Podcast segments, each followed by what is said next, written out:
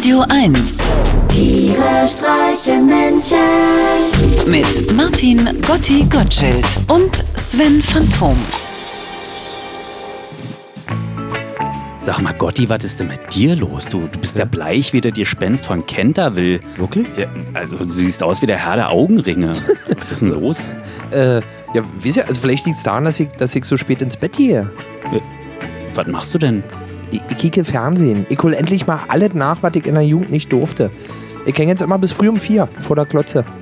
Ach, deshalb bist du auch so schlau. Was ist denn da so doof? Du kannst mir irgendeine Frage stellen, Sven, und ich kann sie dir beantworten. Je- Jede Frage? Also ich hab's ja nur gesagt, stell mir irgendeine Frage und ich beantworte sie dir. Gut. Ähm, was ist der Unterschied zwischen Brutto und Netto? Vier. Oh. oh so gut hat mir das noch nie jemand erklärt. Ich hatte schon immer geahnt, die Welt nach 22 Uhr, da ging's erst richtig los. Wir hier immer mit unseren Kinderzeiten. Um 19 Uhr Armbrot, dann Bett fertig machen, noch ein bisschen Märchen aus Sri Lanka lesen und spätestens um 21 Uhr hieß es Knöpfe zu.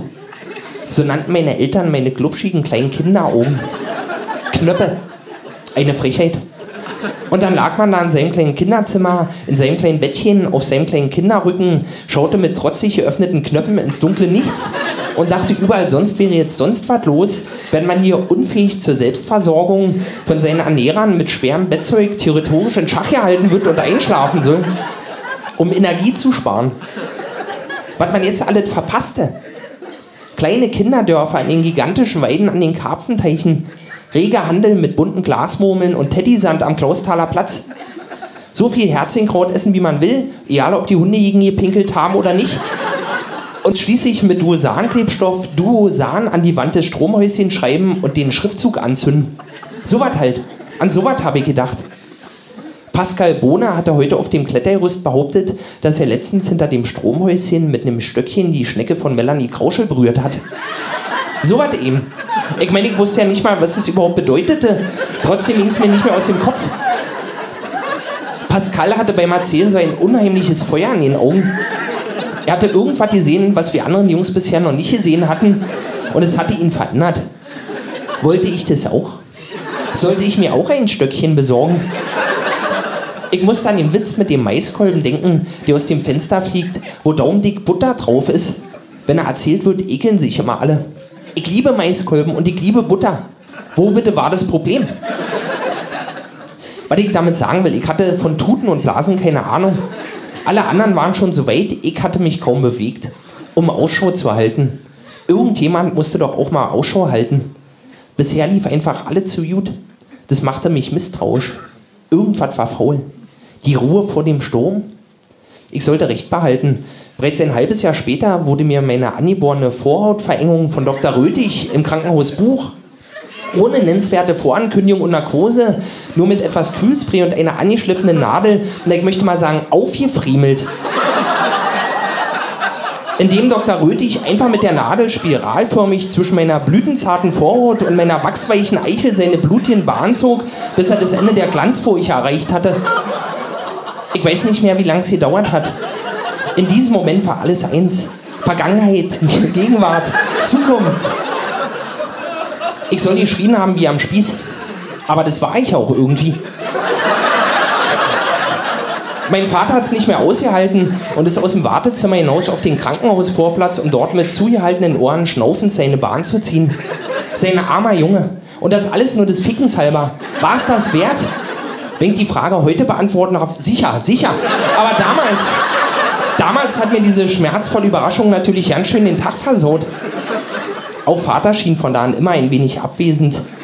Er kam nie wieder ganz zurück.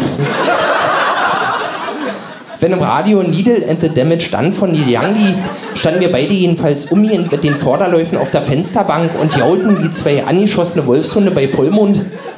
Meine Freunde nannten mich nur noch Martin, die Wüstenblume Gottschild. Uiuiui. Hast du dich erholt mittlerweile?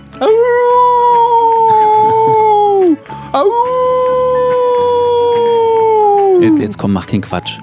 Entschuldigt, wenn die Musik zweimal machen, dann geht's mir mal schlagartig besser. Eigentlich ja, Sven, wenn ich die Frage beantworten darf. Mir geht's mittlerweile gut, aber letztens der Urlaub im Schwarzwald, der hat mich fertig gemacht. Wieso? Überall diese bedrohlichen Nadelbäume.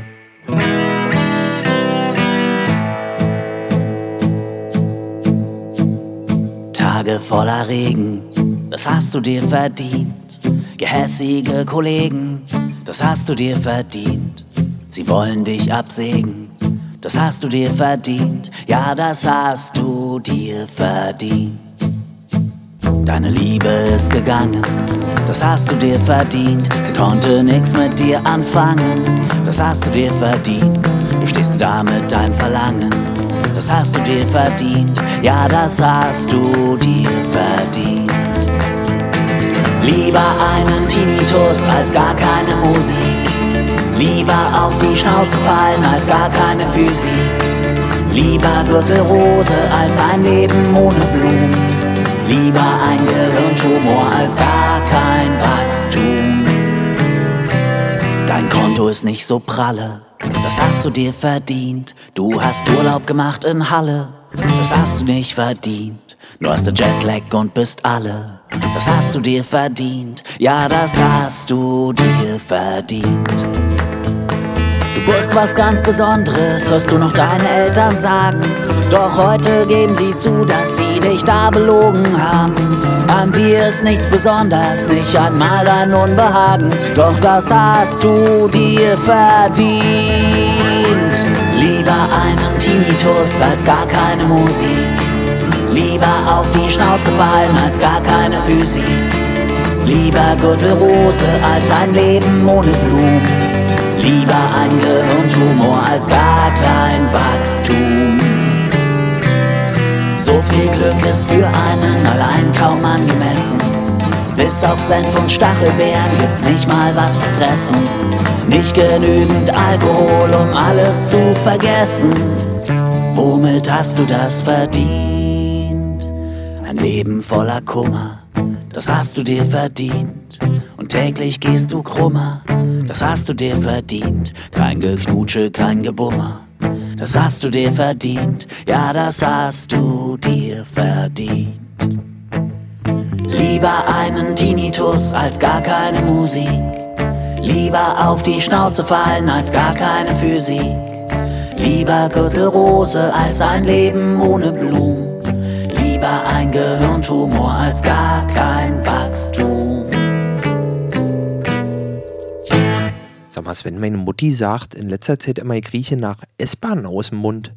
Muss ich deswegen jetzt gleich eine Fahrkarte lösen?